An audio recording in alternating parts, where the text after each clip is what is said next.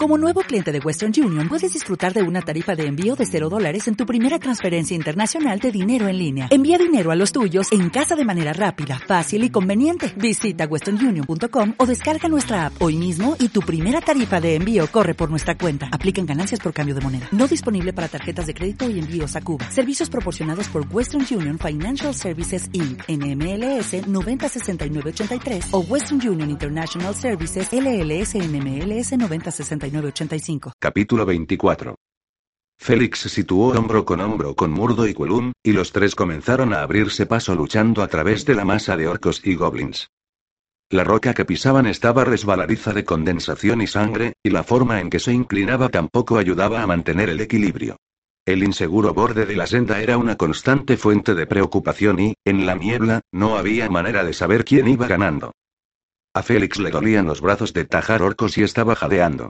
Se preguntó qué se habría hecho del Matatrolls y el elfo. Si a cualquiera de ellos le había sucedido algo, él se encontraba en una posición realmente precaria. Era un extraño en una tierra de la que sabía muy poco. La batalla se había transformado meramente en un asunto de parar golpes y asestar estocadas cada vez que se le acercaba un enemigo. Les guardaba la espalda a sus camaradas, y ellos a él. En el torbellino de la lucha, las personalidades y animosidades quedaron olvidadas. En más de una ocasión, paró un golpe dirigido contra la espalda de Kulum. Varias veces, el corpulento hombre portador del martillo salió como una exhalación de la niebla para reducir a pulpa a un orco que atacaba a Félix. Lo más extraño de todo eran los goblins con alas de murciélago que parecían descender del cielo. Atravesaban a los hombres con sus cascos puntiagudos y los arrastraban al vacío por el borde del precipicio. Los pieles verdes no parecían tener el más leve sentido de autoconservación. De sus labios salía espuma y sus ojos desmesuradamente abiertos delataban el consumo de alguna droga. Félix había visto aquello antes, en las montañas del fin del mundo, situadas en las fronteras del imperio.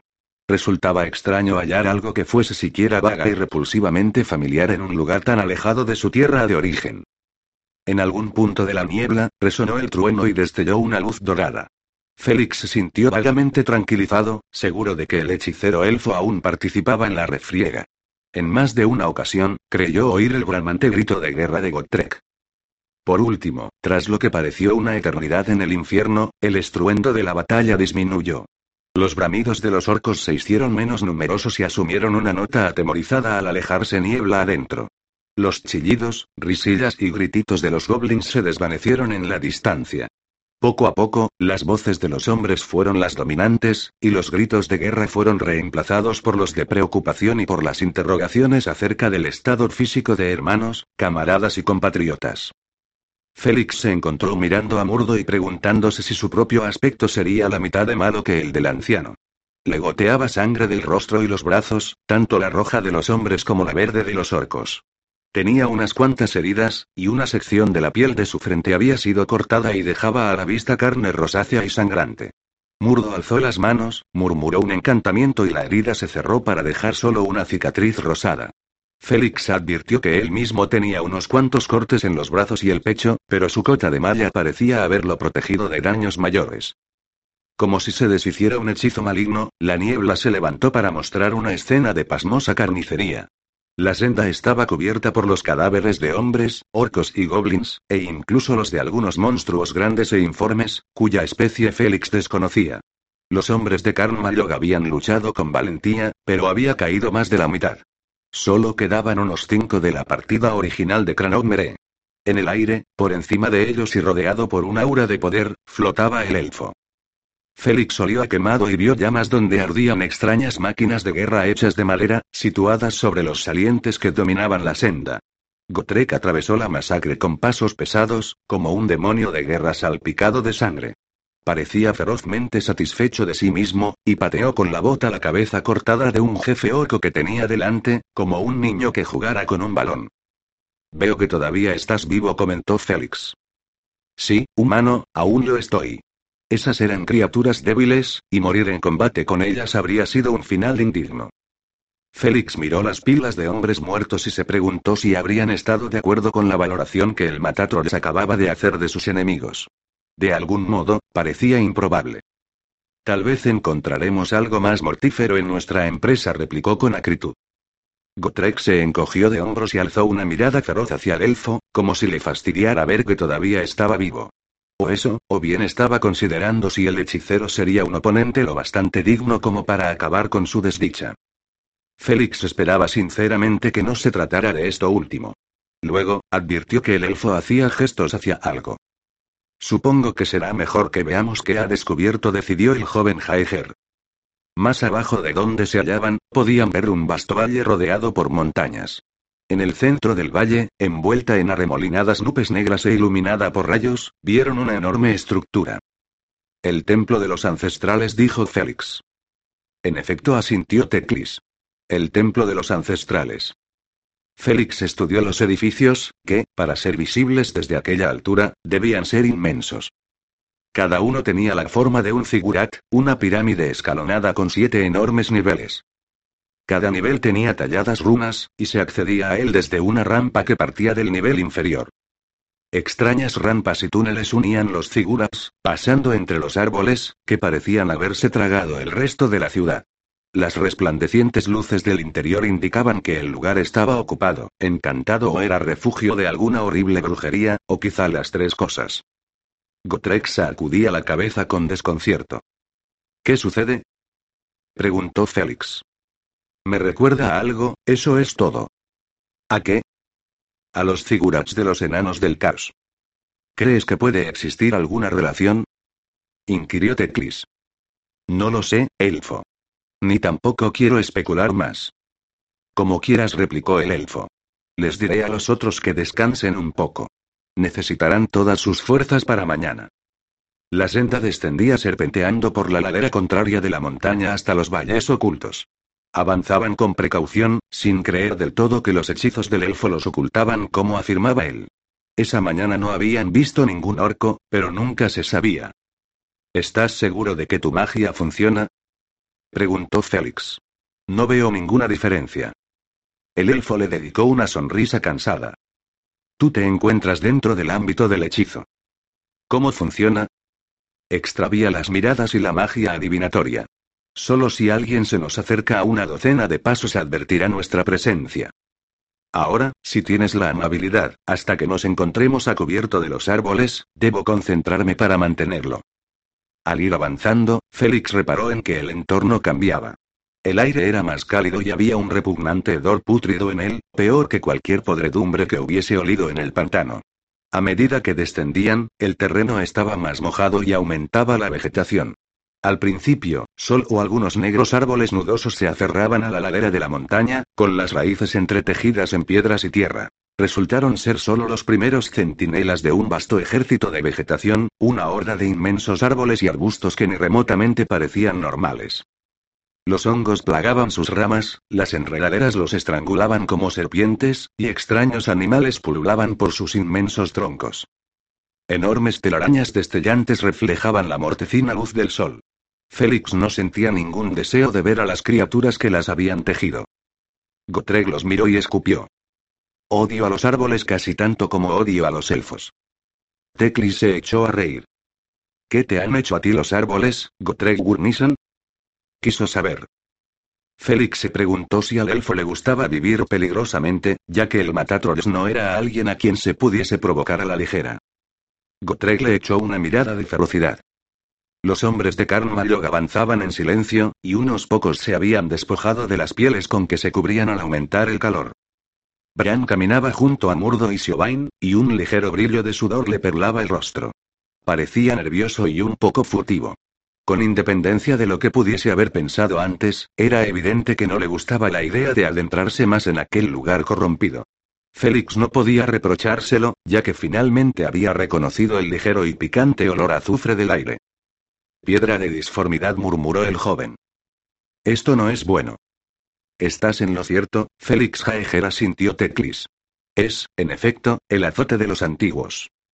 Félix miró al elfo. Por primera vez, supo que estaba en presencia de alguien que podía responder a sus preguntas y que, a diferencia del Matatrolls, parecía disfrutar enseñando. ¿Qué es la piedra de disformidad? Inquirió al mismo tiempo que se daba cuenta de que no era el único que escuchaba, y que su pregunta parecía haber captado la atención de todos. El material puro del caos replicó Teclis. Solidificado, coagulado, destilado, alguna combinación de las tres cosas. Es el producto puro de la magia oscura.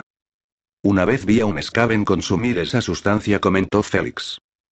En ese caso, se trataba del Skaven más insólito, porque la piedra de disformidad es muy venenosa, incluso para los mutantes como los hombres rata. He leído que algunos videntes grises pueden absorber cantidades de una forma refinada y extraer energía de ella. De ser así, no puedo imaginar que conserven la cordura o la salud durante mucho tiempo, aunque su poder brujo sería inmenso. Félix pensó en el brujo Skaven con el que él y Gotrek se habían encontrado tan a menudo. La descripción del elfo encajaba fácilmente con tal criatura. La piedra de disformidad procede de Morrislie, la luna del caos intervino Murdo. De ella se rompen trozos que llegan a la Tierra en forma de grandes lluvias de meteoros. Esas lluvias caen regularmente sobre Albion, donde algo parece atraerlas. Tal vez sean los círculos de piedra. Es posible que sea esa su finalidad. Yo no lo creo así, lo contradijo Teclis, pero al ver la expresión de vejación que afloraba al rostro del anciano, se corrigió. Permíteme que lo diga de otro modo. Creo que Morrisliat podría muy bien estar hecha de piedra de disformidad, y ciertamente las lluvias de meteoros que describes han sido corroboradas por muchos cronistas elfos, pero no creo que Morrisliat sea la única fuente de piedra de disformidad, pues no es más que un enorme y extraño fenómeno astronómico. Y no creo que los círculos de piedra hayan sido hechos para atraer a los meteoros, aunque muy bien podrían hacerlo. Creo que tienen otra función. Podrías tener razón, concedió Murdo, que obviamente no quería discutir con el elfo. Todo esto es muy interesante, intervino Félix, pero me preocupan más los efectos que la sustancia podrían tener en nosotros. En el aire hay apenas restos diminutos, le aseguró Teclis, y de uno u otro modo, dudo de que vayamos a permanecer aquí durante el tiempo suficiente como para que nos afecte demasiado. Eso es muy tranquilizador, dijo Félix, que resistió el impulso de señalar que mientras el elfo estaba probablemente protegido por su magia, el resto de ellos no lo estaba. La senda serpenteaba bajando cada vez más por la ladera de la montaña, y el follaje que los rodeaba se hacía más espeso. Desde el sotobosque les llegaban muchos extraños gruñidos, bufidos y sonidos de bestias grandes que se movían entre el ramaje. Los guerreros de Bran se ponían visiblemente más nerviosos, y la tensión aumentaba. La cabeza de Gotrek iba de un lado a otro mientras observaba la maleza en busca de amenazas. Puedo ver por qué el gigante se corrompió, dijo Teclis, si este es el lugar donde mora. Un millar de años harían mutar la mente de cualquiera. Si su mente ya no estaba mutada, para empezar intervino Gotrek con voz cargada de significado. También su forma física podría muy bien haber mutado, añadió el elfo, haciendo caso omiso del Matatrolls. ¿En qué sentido? Quiso saber Félix, cuya boca se había secado repentinamente. Es muy probable que sea aún más grande y que presente muchos estigmas del caos. Podría haber sufrido muchas mutaciones que hiciesen que fuese más difícil matarlo. Félix pensó en el troll contra el que él y Gotrek habían luchado una vez debajo de las ruinas de Caracocho Picos. Alguien había colgado con una cadena un trocito de piedra de disformidad en torno a su cuello, y le habían sucedido todas las cosas que acababa de describir el elfo. El joven Jaeger se maravilló ante la profundidad de los conocimientos de Teclis. Parecía saber muchísimo acerca de muchas cosas. Supongo que es una de las ventajas de vivir durante siglos y ser un poderoso hechicero, pensó.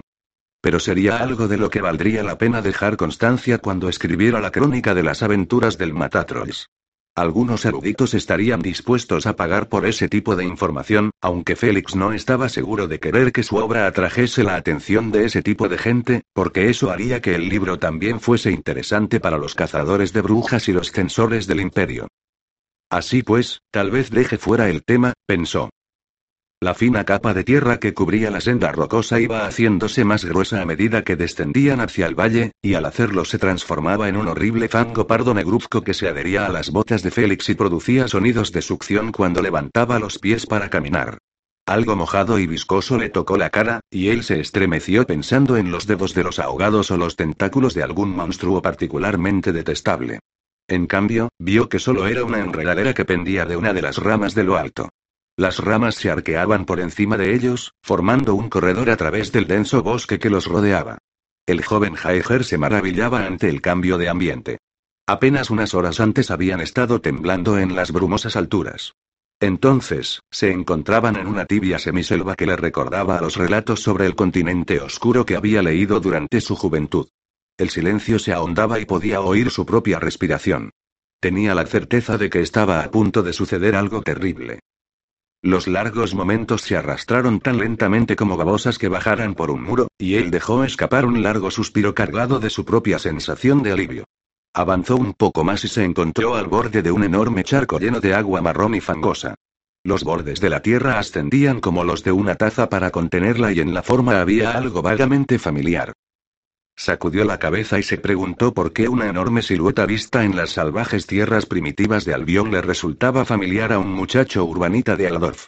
Lentamente, la comprensión se filtró en su cerebro. Poco a poco, la enormidad de lo que estaba viendo se iluminó en su mente. Se dijo que no podía ser verdad. Era una mera casualidad lo que hacía que la forma tuviese el aspecto que tenía. Es una huella, dijo Teclis. Si añadió el Matatrores con cierta satisfacción feroz. Lo es. No puede ser, dijo Félix en voz baja, y midió con sus pasos un lateral de la enorme pisada. El largo era exactamente igual a dos de sus zancadas. Si se tendía a su lado, sería casi tan larga como alto era él.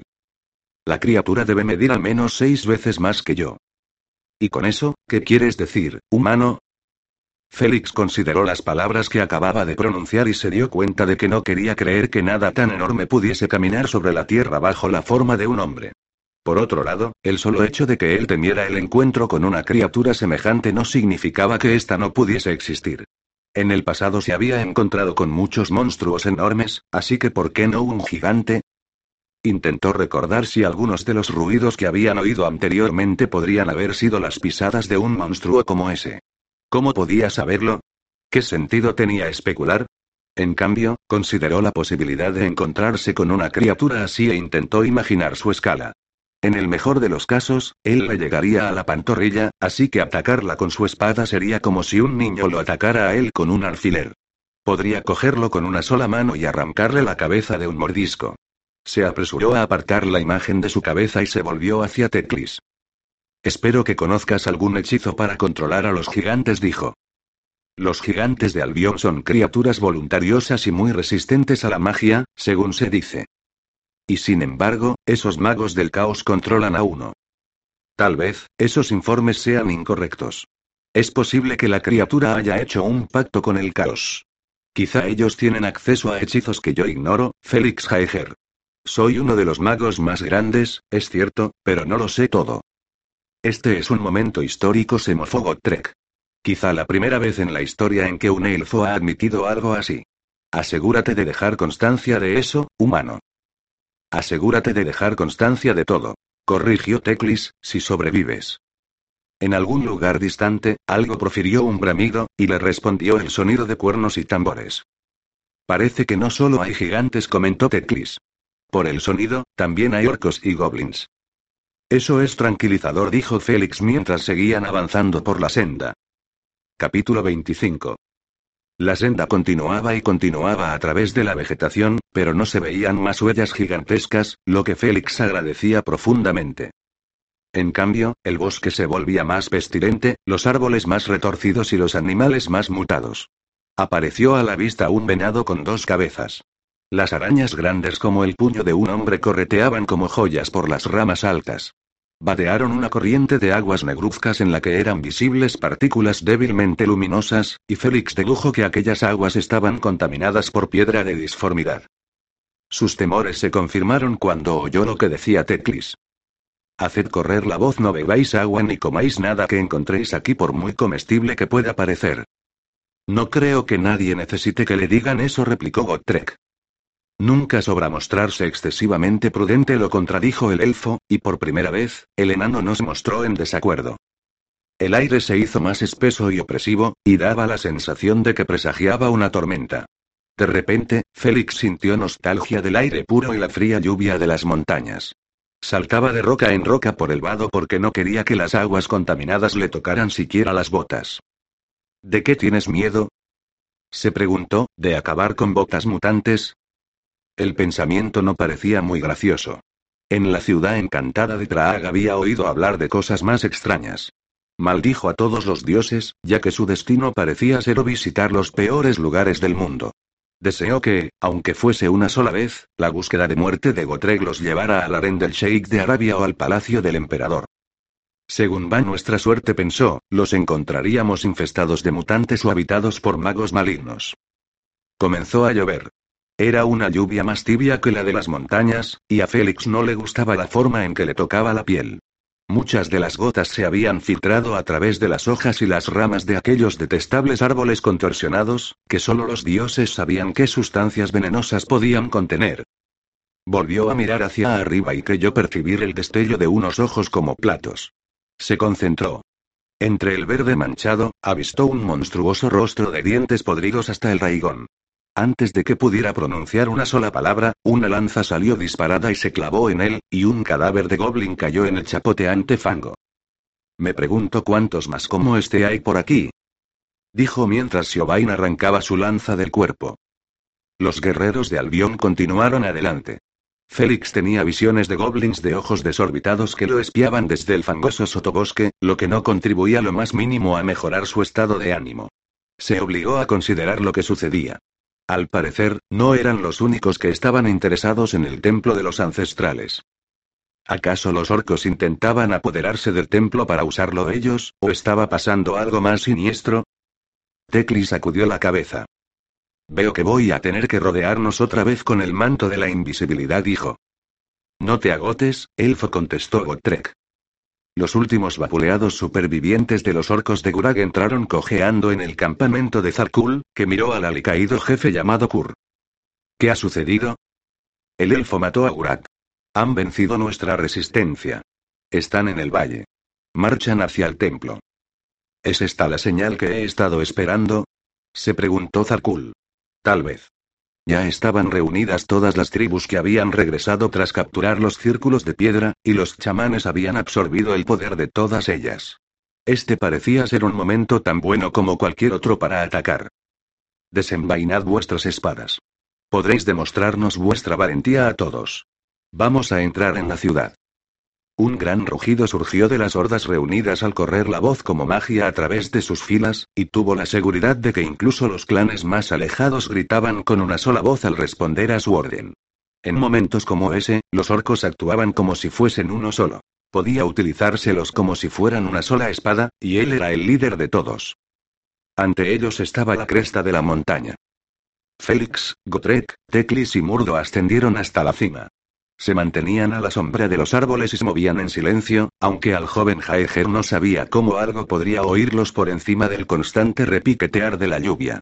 Al llegar a la cresta de la colina, vieron que allá abajo la tierra estaba pelada.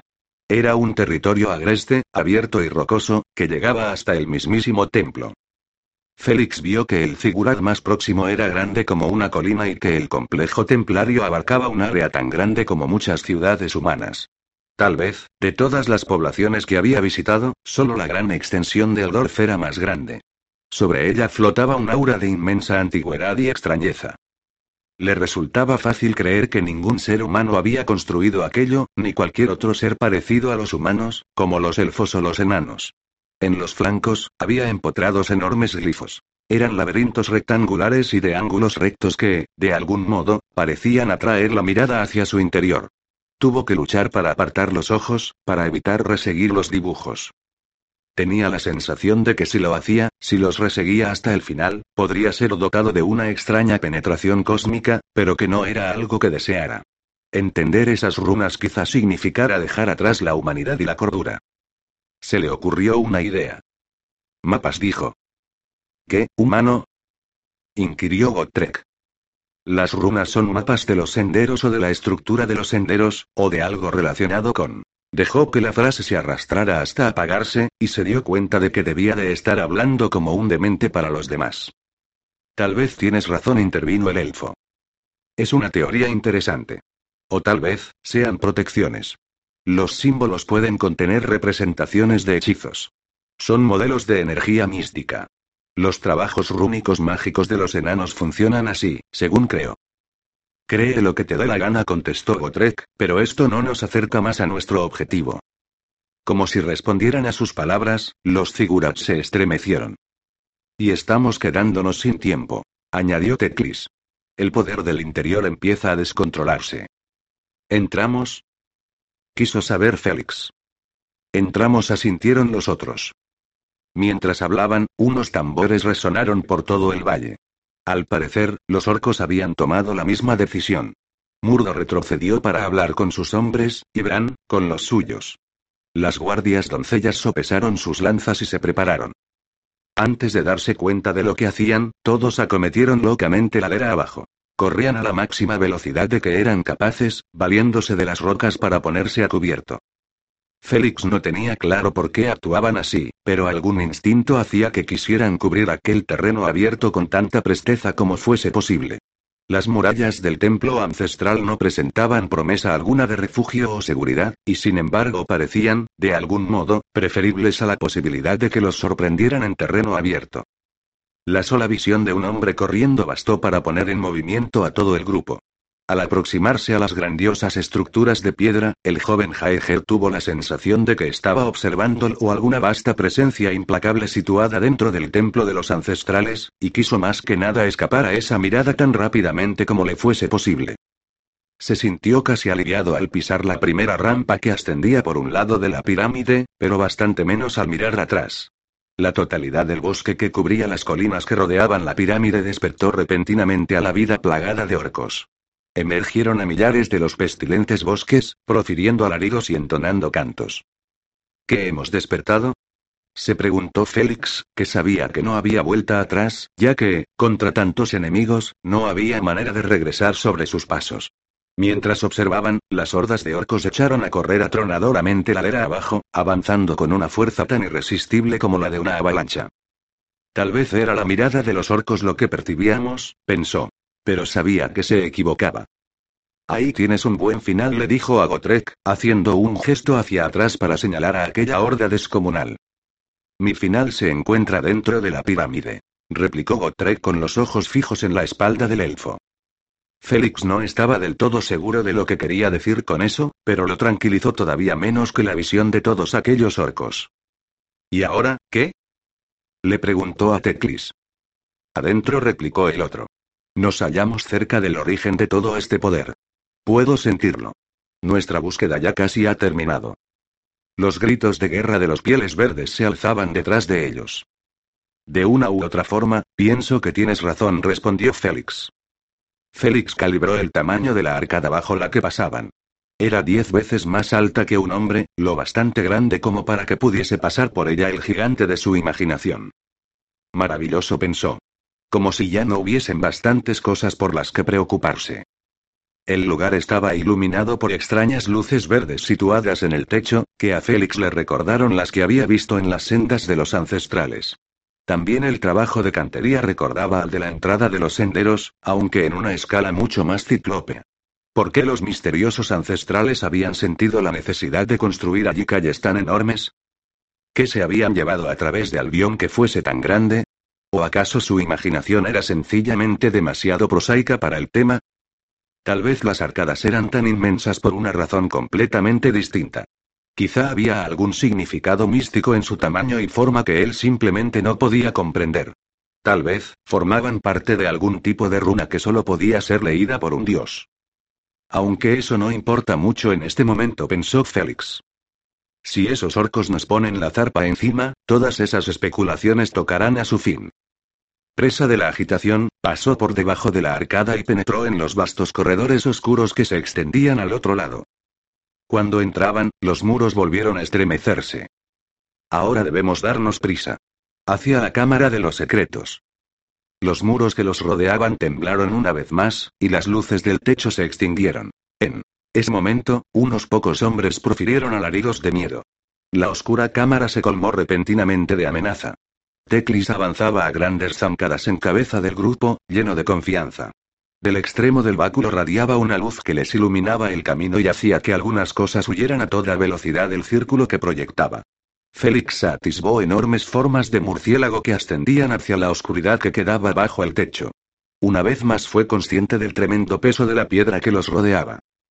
Se encontraba en las profundidades de una montaña artificial, y algo que había en ella le oprimía el alma. Con cada paso que daba hacia la ancestral oscuridad, aumentaba su certeza de que el lugar estaba embrujado.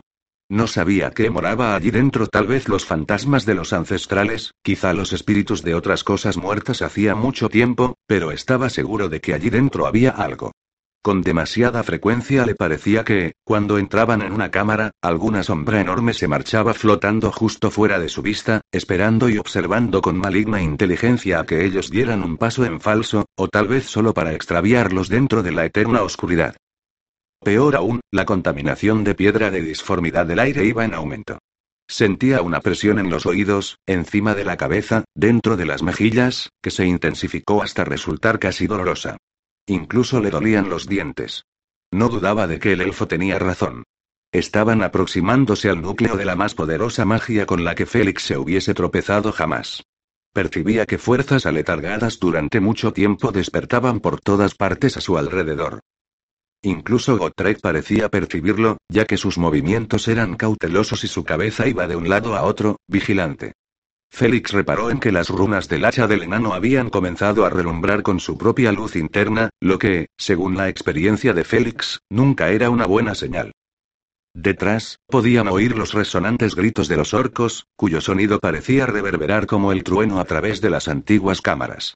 Los bestiales rugidos se amplificaban una docena de veces hasta transformarse en la voz de un dios furioso. Mentalmente, Félix podía visualizar aquel vasto ejército de pieles verdes que salían por los corredores lenta, inexorablemente, como una irresistible ola verde que llenara toda la estructura. A Félix le parecía increíble que pudiesen haber llegado tan lejos sin tropezar con algún tipo de resistencia. Según su experiencia, las fuerzas del caos nunca renunciaban a nada que hubiesen tomado sin presentar batalla. A menos, claro está, que fuese una trampa. La repentina certeza lo conmocionó, ¿acaso los estaban atrayendo al interior de la pirámide para perderlos? ¿Serían sacrificados de algún modo horrible como parte de algún espantoso ritual? ¿Habrían sido ya tragados vivos por el vasto dios oscuro que era la pirámide misma? Intentó apartar el pensamiento de su mente y reparó en otra cosa.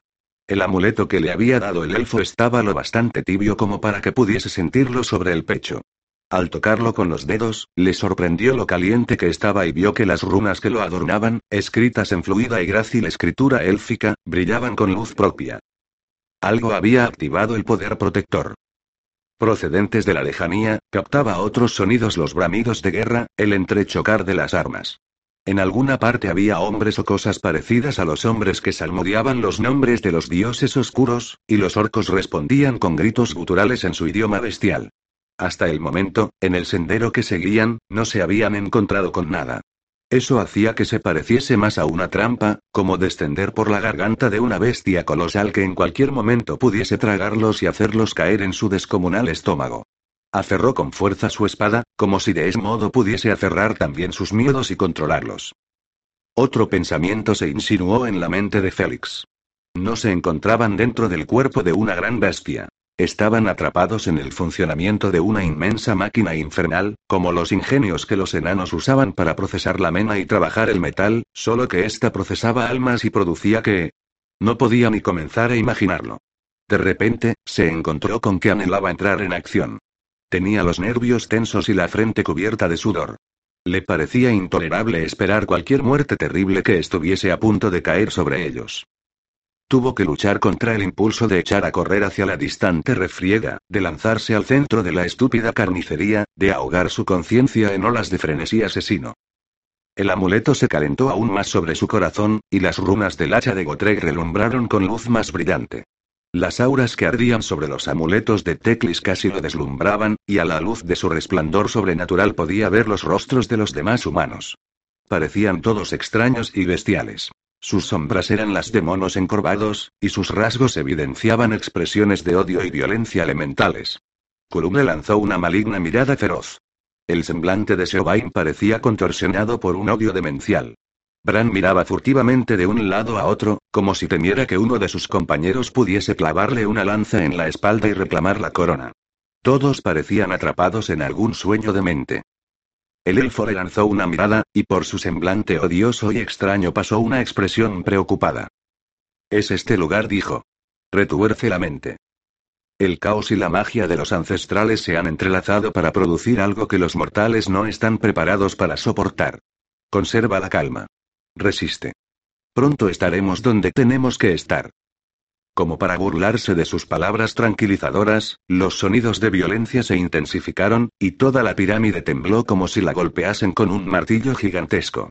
Las luces volvieron a encenderse entre oscilaciones, y un extraño sonido gimiente y agudo colmó el aire. Félix no quería pensar en qué podía hacer que una estructura de piedra tan vasta como aquella se estremeciese como una bestia temblorosa. Sentía que estaban poniéndose en libertad fuerzas capaces de partir el mundo como si fuese un nuevo, y deseó encontrarse en cualquier parte menos allí. Ante ellos había una enorme plaza abierta al cielo. Que el lugar poseyó un tejado en otro tiempo era evidente por el hecho de que había por todas partes enormes piedras hechas pedazos. Poderosas columnas de piedra se erguían para dar soporte a un techo que ya no existía. También presentaban signos de erosión, el musgo había crecido sobre su intrincado trabajo de cantería, y había penachos de vegetación de color ocre que realzaban unas líneas y ocultaban otras. En lo alto, nubes negras se arremolinaban en el cielo. Destellaban en tonos rojizos como si estuviesen contaminadas con polvo de piedra de disformidad. Descomunales rayos se lanzaban hacia la tierra y, ahora, debían de estar cayendo bastante cerca. La vista del cielo abierto incrementó la claustrofobia de Félix en lugar de disminuirla, ya que le recordó que en breve volverían a sumergirse en la oscuridad estigia. Allí el aire no era fresco, y transportaba rastros de alguna nueva corrupción. Teclis profirió lo que podría haber sido una maldición en idioma elfo y avanzó hacia la base de una de las columnas. Había sido completamente corroída, y una mano blanca asomaba de la roca. Félix se aproximó y, al mirar por encima del hombro del elfo, vio que no era una mano humana. Solo tenía tres dedos de hueso, y estos eran más gruesos que los dedos de cualquier hombre. El elfo dio unos golpecitos sobre la piedra con el extremo de su báculo, y ésta se desmenuzó para dejar a la vista un esqueleto que era solo remotamente humano. El esqueleto se desplomó de bruces y repiqueteó sobre el piso. El elfo debía de haber ejercido alguna clase de energía arcana, porque no se hizo mil pedazos como Félix había esperado, sino que cayó como si tropezara y estuviese animado.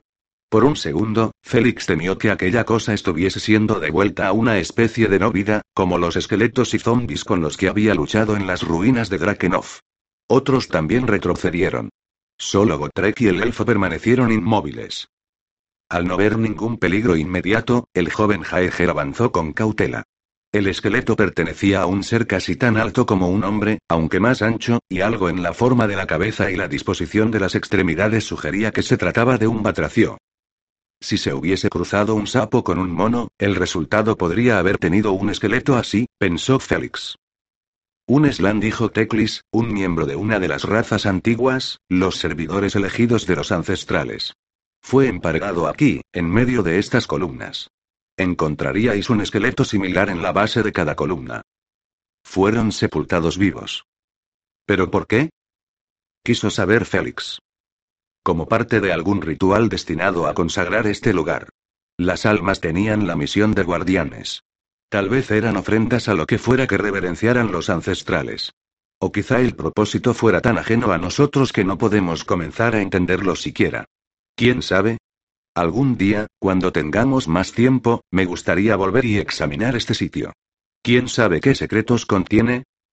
Esto no nos lleva a ninguna parte. Intervino Gotrek al mismo tiempo que alzaba el hacha con gesto amenazador. Continúa guiándonos, elfo. Llévanos hasta el centro de esta cosa. Teclis interrumpió sus ensoñaciones, pero se detuvo para echarle una última mirada interrogativa al esqueleto. Félix pensó que lo entendía. ¿Cuánto tiempo hacía que esa criatura había vivido, había respirado y había caminado al sol? Milenios, por lo menos. Antes del nacimiento del imperio. Antes de que surgiera la primera civilización humana en la antigua Neekara. ¿Qué clase de mundo había contemplado? ¿Qué extrañas maravillas había presenciado? Por un breve instante, Félix comprendió también una parte del atractivo que tenía la nigromancia. Poder hacer que una criatura semejante hablara y entregara sus secretos. Se estremeció y apartó los ojos al mismo tiempo que se preguntaba de dónde procedían esos oscuros pensamientos. Este lugar está realmente afectándome, pensó. Como uno solo, salieron del grandioso patio y volvieron a adentrarse en las entrañas del templo. Félix estudiaba el corredor que los rodeaba a medida que marchaba por él.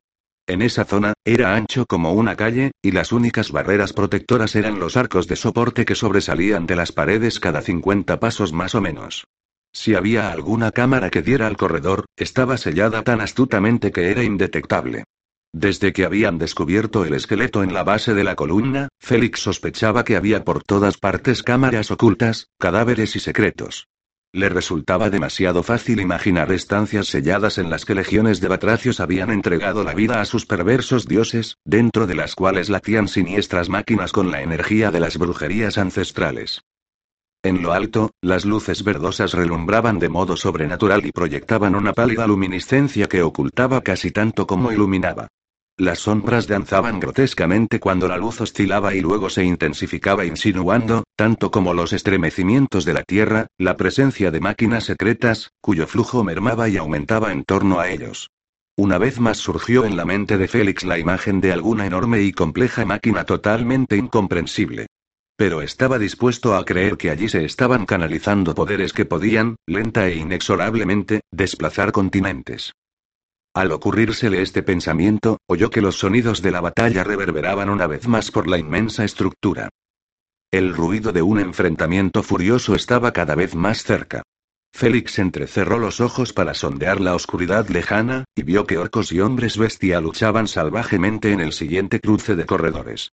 Dos poderosas olas de monstruos se habían encontrado, y ninguna de ellas estaba dispuesta a ceder terreno. Félix no podía decir cuál estaba ganando, aunque no le importaba. Solo quería estar fuera de aquel lugar, lejos de la eterna oscuridad que los rodeaba. Teclis alzó una mano y les hizo un gesto para que se detuvieran. Todos los hombres y mujeres prepararon sus armas, apuntando las lanzas y agitando las espadas. Félix no estaba seguro de qué utilidad podían tener unos espadones tan descomunales, aunque fuese en unos corredores tan anchos como ese, ya que dudaba de que hubiese espacio para que más de dos o tres hombres armados con ellas pudiesen luchar lado a lado. En un espacio estrecho, resultarían una amenaza tan grande para sus amigos como para sus enemigos. No dijo el elfo. No lucharemos. Todavía, no. Tenemos que encontrar otro camino. Aguardaron en tensión para ver si la batalla se desplazaba hacia donde ellos estaban. Pero no fue así. Por el contrario, retrocedía con respecto a ellos y se alejaba. El pequeño ejército de humanos comenzó a avanzar otra vez.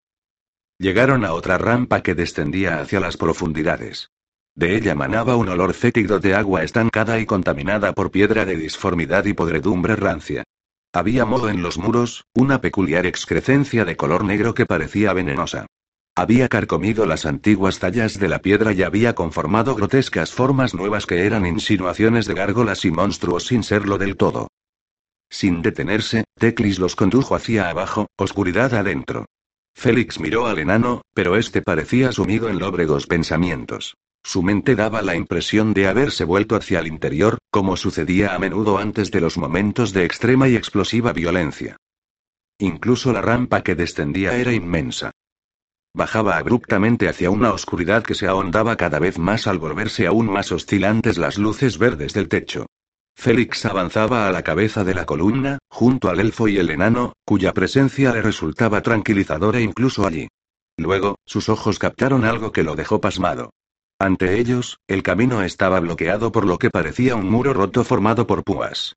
Al acercarse más vio que no eran púas, sino huesos que formaban parte de otro esqueleto, mucho más grande que el anterior. Una monstruosa caja torácica se encumbraba ante él. Caminó a lo largo de una columna vertebral hecha pedazos, hacia un cráneo de aspecto bastante humano que había sido destrozado por algún potente golpe. Era el esqueleto de un gigante que bloqueaba el corredor en su totalidad. Su tamaño encajaba a la perfección con la criatura que él había imaginado al ver la enorme huella dejada en el fango del bosque. No creo que haya sido sepultado aquí como parte de algún ritual antiguo, dijo Félix. Lo inspeccionó en busca de estigmas de mutación, pero no halló ninguno. Los huesos eran descomunales, más gruesos que los de un hombre normal en proporción al tamaño, y el joven Jaeger dedujo que el gigante, en vida, había sido proporcionalmente mucho más ancho que un hombre. No obstante, no presentaba cuernos ni zarpas. Faltaban algunos de los huesos de brazos y piernas, pero vio que los restos partidos y rajados yacían cerca. Entonces, se acordó de que los orcos y los hombres bestia rompían los huesos para chupar el tuétano. Reprimió un estremecimiento. ¿Qué podría haber matado y devorado a un gigante? Preguntó sin esperar realmente una respuesta. Otro gigante respondió Gotrek, ceñudo. Avanzó hasta situarse debajo del inmenso costillar y se detuvo a contemplarlo durante un segundo, como si estuviera comparando su tamaño con el del muerto. Félix se preguntó qué le andaría por la cabeza. Comparada con aquella criatura descomunal, incluso la enorme hacha de Gotrek era menos que el juguete de un niño. No constituía un pensamiento tranquilizador. La huella que habían visto en el exterior era reciente, y en su mente surgió la imagen de un gigante caníbal lo bastante fuerte como para matar incluso a su poderoso congénere. Por las expresiones de todos los hombres que lo rodeaban, se dio cuenta de que la misma idea se les había ocurrido a ellos. Con visible renuencia, continuaron descendiendo hacia las profundidades de la pirámide.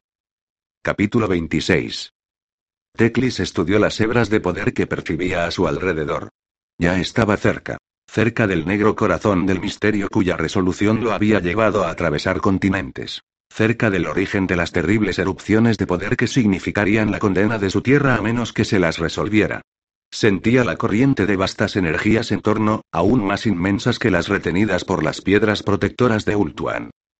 Comparada con ellas, eso era como comparar un arroyuelo de montaña con el poderoso río Reik. Allí había algo que no iba bien. Los flujos de energía no eran estables. Palpitaban. Surgían poderosamente en un instante y se desvanecían en la nada al siguiente, como si alguien hubiese invocado sus inmensas energías pero no fuese capaz de controlarlas del todo y, de hecho, estuviese luchando por contenerlas. Ese pensamiento hizo latir el miedo incluso a través de su perfecto autocontrol. Que alguien hubiese despertado a este demonio durmiente sin conocer su verdadero nombre, que hubiese hecho surgir todo ese poder sin disponer de los medios para controlarlo completamente, era algo casi más atemorizador que la idea de que unos malhechores lo hubiesen puesto al servicio del caos. Porque si se permitía que el poder que sostenía continentes y era capaz de desplazar mundos de sus órbitas corriera en libertad, tal vez el fin de todo el mundo estaba cerca. Ciertamente, el fin de ese templo y esa isla y, como consecuencia inevitable, el de Ultuan. Peor aún, incluso el control parcial que allí se ejercía era el distintivo de poderosos brujos, quizás superiores a él. No le gustaba la perspectiva de enfrentarse con ellos. Sus opciones eran realmente escasas. Necesitaban continuar adelante, llegar al mismísimo núcleo, y pronto. Continuó avanzando a la cabeza del grupo hacia las profundidades de la pirámide. A su alrededor, el poder aumentaba. A su alrededor, rugía la batalla. El corredor acababa en un arco inmenso tras el cual había una cámara de enormes dimensiones que tenía muchas entradas y salidas. Félix la miró y le pareció que no había ritmo ni razón alguna en aquel lugar. Se trataba de un inmenso laberinto trazado de acuerdo con unos principios que él no podía entender. En lo alto, había muchas galerías y pasarelas elevadas. Ante ellos había espacio abierto, y cuando avanzó hasta el borde y miró abajo, vio más galerías que seguían hacia abajo. Era como mirar al interior de un pozo artesano gigantesco. Le recordó una vez más a la extraña ciudad en la que él, Gotrek y Snorri se habían extraviado durante su viaje por los desiertos del caos. ¿Existiría alguna relación entre ese sitio y aquel? Ciertamente existían similitudes entre ambas arquitecturas, aunque ese templo estaba construido en una escala aún más épica que el otro. De pronto, visualizó docenas de lugares como ese dispersos por todo el mundo, unidos por una red de extraños poderes, dispuestos según unas pautas que para la mente de un mortal resultaban tan incomprensibles como el interior de tales edificaciones. De esa ensoñación lo distrajo la aparición de una horda de orcos en la galería situada por encima y enfrente de donde ellos estaban. Su jefe era una especie de chamán que llevaba un báculo rematado por un cráneo, y que chilló y los señaló. Vivan los hechizos de ocultación, pensó Félix. Al advertir la presencia de los hombres, los pieles verdes levantaron los arcos y lanzaron una lluvia de flechas hacia ellos. La distancia que los separaba era enorme, pero no podía contarse con que toda la fuerza de los misiles se extinguiera por el camino, así que Félix se agachó detrás de la balaustrada de piedra. Las flechas repiquetearon a su alrededor. Dispararon una segunda oleada, y Teclis las incineró con un hechizo. Al ver eso, los pieles verdes dejaron de disparar y les gritaron provocaciones e insultos en su vil idioma. Gotrek les respondió con unos cuantos en su propia lengua, y los guerreros humanos se unieron a él. El elfo parecía más interesado en ponerlos en marcha otra vez. Los orcos comenzaron a correr a lo largo de la galería en busca de un camino para llegar hasta sus oponentes. Mientras Félix los observaba, hombres bestia y guerreros del caos de negra armadura surgieron por otra entrada y se lanzaron de cabeza hacia los pieles verdes. Siguió una monstruosa refriega. Félix se formulaba preguntas acerca de la suerte que parecían tener. ¿Por qué no habían tropezado con ninguna resistencia? ¿Por qué los guerreros del caos se concentraban en los pieles verdes? De inmediato, se le ocurrió una respuesta. Porque constituían la amenaza más grande. A fin de cuentas, formaban un ejército enorme comparado con aquella pequeña partida. Tal vez los señores de la guerra del caos no habían reparado en la presencia de los humanos entre ellos. De ser así, pensó Félix, es solo cuestión de tiempo que rectifiquen su inadvertencia. Su premonición resultó cierta a menos de cien pasos del lugar en que la había tenido. El elfo los condujo fuera del inmenso balcón a lo largo del cual marchaban, hacia el interior de una enorme cámara que contenía más columnas extrañas. Estas brillaban con una sobrenatural luz verde, y Félix casi pudo percibir el poder que fluía a través de ellas. Las grandes runas relumbraban a lo largo de las mismas. Por una entrada situada al otro lado de la cámara, emergió repentinamente una horda de hombres bestia. A la cabeza, iba un guerrero del caos de negra armadura, en cuyo pecho ardía un relumbrante símbolo del ojo del caos. Al ver a los intrusos, los hombres bestia aullaron desafíos y oraciones dedicadas a los dioses oscuros, y se lanzaron hacia ellos. Los guerreros de Albión avanzaron para enfrentarse con tales criaturas cuerpo a cuerpo, y al cabo de pocos momentos, una loca refriega se arremolinaba entre las columnas. Permaneced juntos, dijo Teclis. No podemos permitir que nos inmovilicen aquí. Se nos acaba el tiempo. Y a mí la paciencia, replicó Gotrek, que, mientras hablaba, tajó a una criatura de cabeza de lobo armada con una lanza enorme, y luego abrió en canal a uno con cabeza de cabra desde el cogote a la entrepierna. Félix paró el ataque de otro gigante con cabeza de cabra, y luego le asestó una estocada por encima de la lanza con la punta de su espada. La criatura chilló al mismo tiempo que se apartaba de un salto para evitar ser atravesada, y su espalda entró en contacto con una de las relumbrantes columnas. Al instante, sus alaridos se intensificaron, y un terrible olor a carne quemada colmó el aire. Cuando se desplomó de bruces, Félix pudo ver que sus hombros y el espinazo eran carne ennegrecida y chamuscada. Al matarla, casi tuvo la sensación de que acababa con su sufrimiento. Gotrek y Teclis luchaban a medida que avanzaban. El hacha del enano y la espada élfica destellaban al unísono. Félix pudo ver que Teclis era un rival más que digno incluso para un maestro de esgrima humano, pero su destreza se quedaba muy corta comparada con la del Matatrolls. Por cada hombre bestia que derribaba el elfo, el enano acababa con cuatro. No obstante, para ser un hechicero decadente, el elfo no lo hacía nada mal. De vez en cuando, se detenía para pronunciar una palabra de poder y hacer un gesto, y un rayo de energía salía disparado de su báculo para desintegrar a sus enemigos. Entre ellos tres formaban una punta de lanza tras la cual los guerreros de Albión se abrían camino a tajos a través de la masa de los enemigos inhumanos. El enano y el elfo eran imparables, al menos por lo que respectaba a cualquier poder que en ese momento se les opusiera, pero las gentes de Albión no tenían tanta suerte. Mientras observaba, Félix vio que las filas que rodeaban a Bran iban mermando, derribadas por las zarpas de hombres bestia desesperados.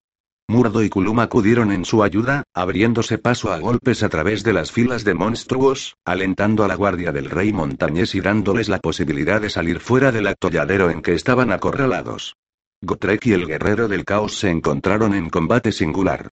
Durante unos breves instantes, el metal estelar chocó con el acero negro forjado en el infierno, y luego el campeón del caos cayó y sus fuerzas empezaron a retirarse en desorden. Adelante, adelante, chilló Teclis. Debemos llegar al corazón de la pirámide antes de que sea demasiado tarde. Tal era la urgencia del tono de su voz que ni siquiera Gotreg lo contradijo. La pirámide se estremeció una vez más.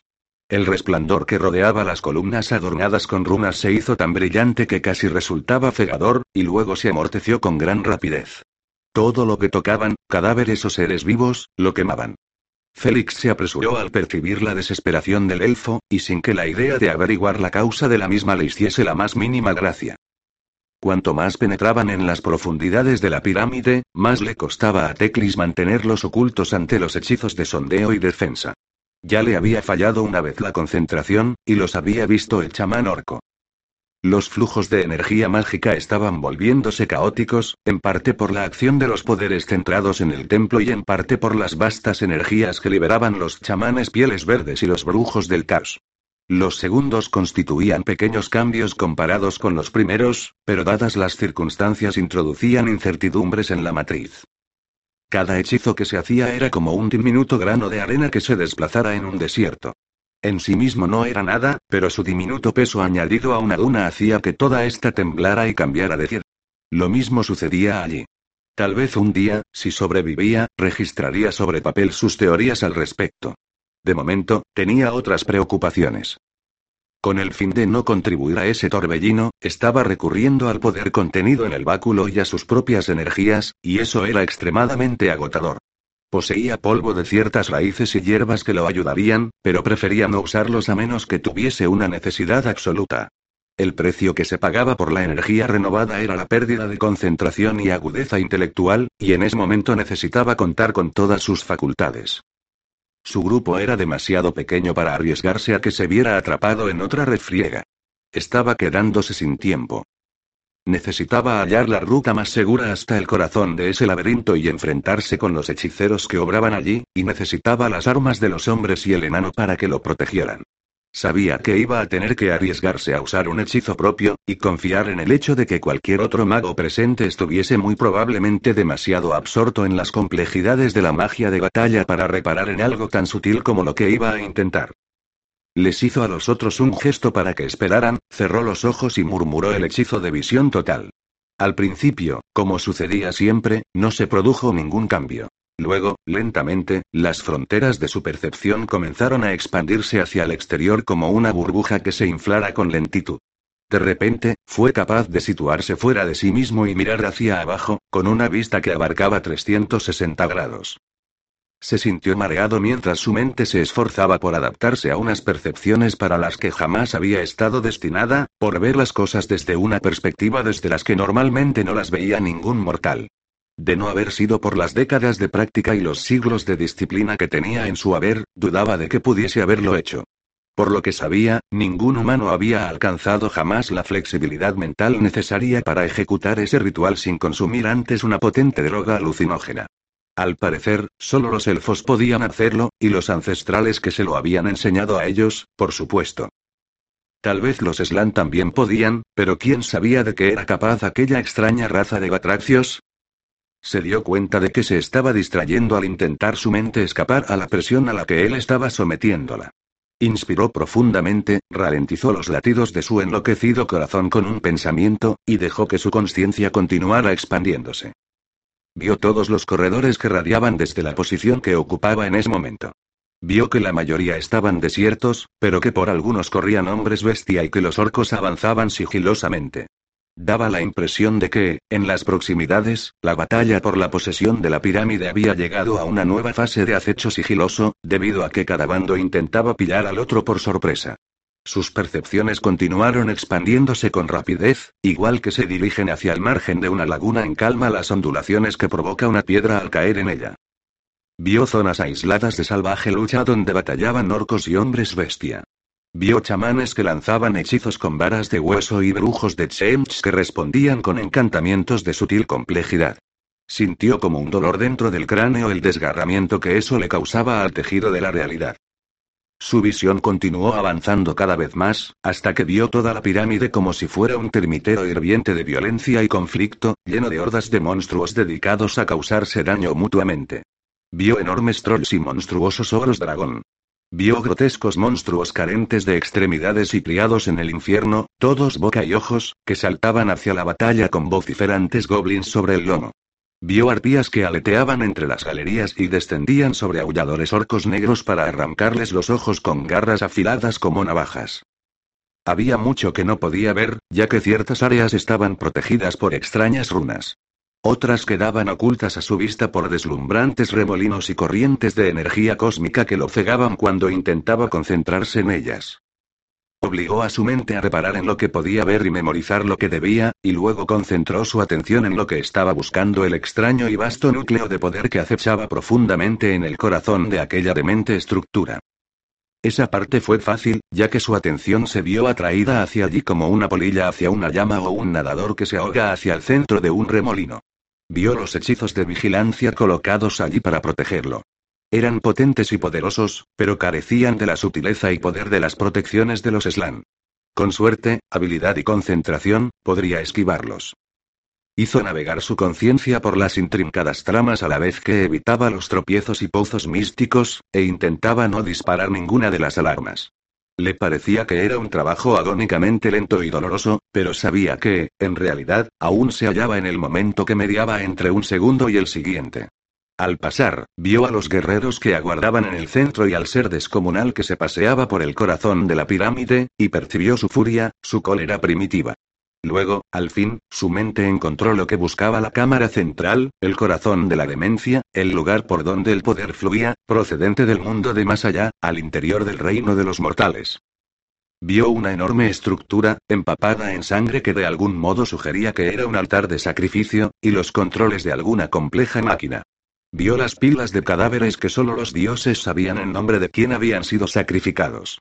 Vio gigantescas columnas a ambos extremos de la sala. A través de ellas, se canalizaba toda la energía mágica condensada y recogida. Vio la vasta e intrincada red de fuerzas que radiaban desde aquel lugar hacia un centenar de otros. Allí se encontraba uno de los grandes nexos de las sendas de los ancestrales, tal vez el más grande, si se exceptuaba el inmenso abismo que se abría en el Polo Norte. Entonces veía de dónde procedían todos los guerreros del caos y los hombres bestia. Entraban a través de las sendas de los ancestrales y emergían allí. Incluso mientras observaba, un aumento de energía lo advirtió de la llegada de otra partida de guerra. Observó cómo, de inmediato, recibían órdenes de los hechiceros que controlaban el lugar y salían corriendo hacia la batalla. Así pues, allí tenía, al fin, a los seres que habían trabajado para abrir ese lugar gemelos albinos casi idénticos, de aspecto vulpino. Uno iba vestido con ropas de hilo de oro, y el otro, con un ropón del negro más profundo. De inmediato, percibió que se trataba de magos de vasto poder oscuro. Algo los unía, un lazo de sangre y magia que le recordaba al que le unía a él y a su gemelo, solo que más fuerte. Percibió su malevolencia y alegría mientras trabajaban, y se dio cuenta de que no estaban en absoluto cuerdos. No les importaba si destruían esa isla o el mundo. Tal vez se alegrarían si eso sucediera. No había ninguna manera de que él pudiera persuadirlos para que se detuvieran, así que esa remota posibilidad acababa de quedar eliminada. Dos personajes como esos deberían ser vencidos por la fuerza. Solo esperaba poseer la fortaleza suficiente para cumplir la tarea. Mientras observaba, pudo ver que uno de ellos estaba haciendo hechizos similares a los suyos para guiar las fuerzas del caos contra los orcos. El otro supervisaba la máquina del centro de la cámara, aparentemente sin darse cuenta de que había despertado fuerzas que escapaban a su poder de control, o sin importarle que así fuera. Teclis anuló el hechizo, y su conciencia regresó de inmediato al contenedor que era su cuerpo. Sacudió la cabeza y comprobó los hechizos de ocultación que había tendido sobre el grupo, y que entonces eran más necesarios que nunca. Si uno de aquellos magos los percibía antes de que llegaran al Santa Santorum, podría lanzar contra ellos los suficientes guerreros del caos y hombres bestias para vencerlos. Creyó que sus tejidos eran apretados y eficaces. De momento, su mayor temor era que uno de los lacayos de los hechiceros informara a estos de su presencia. Contra eso, la única defensa era la presteza.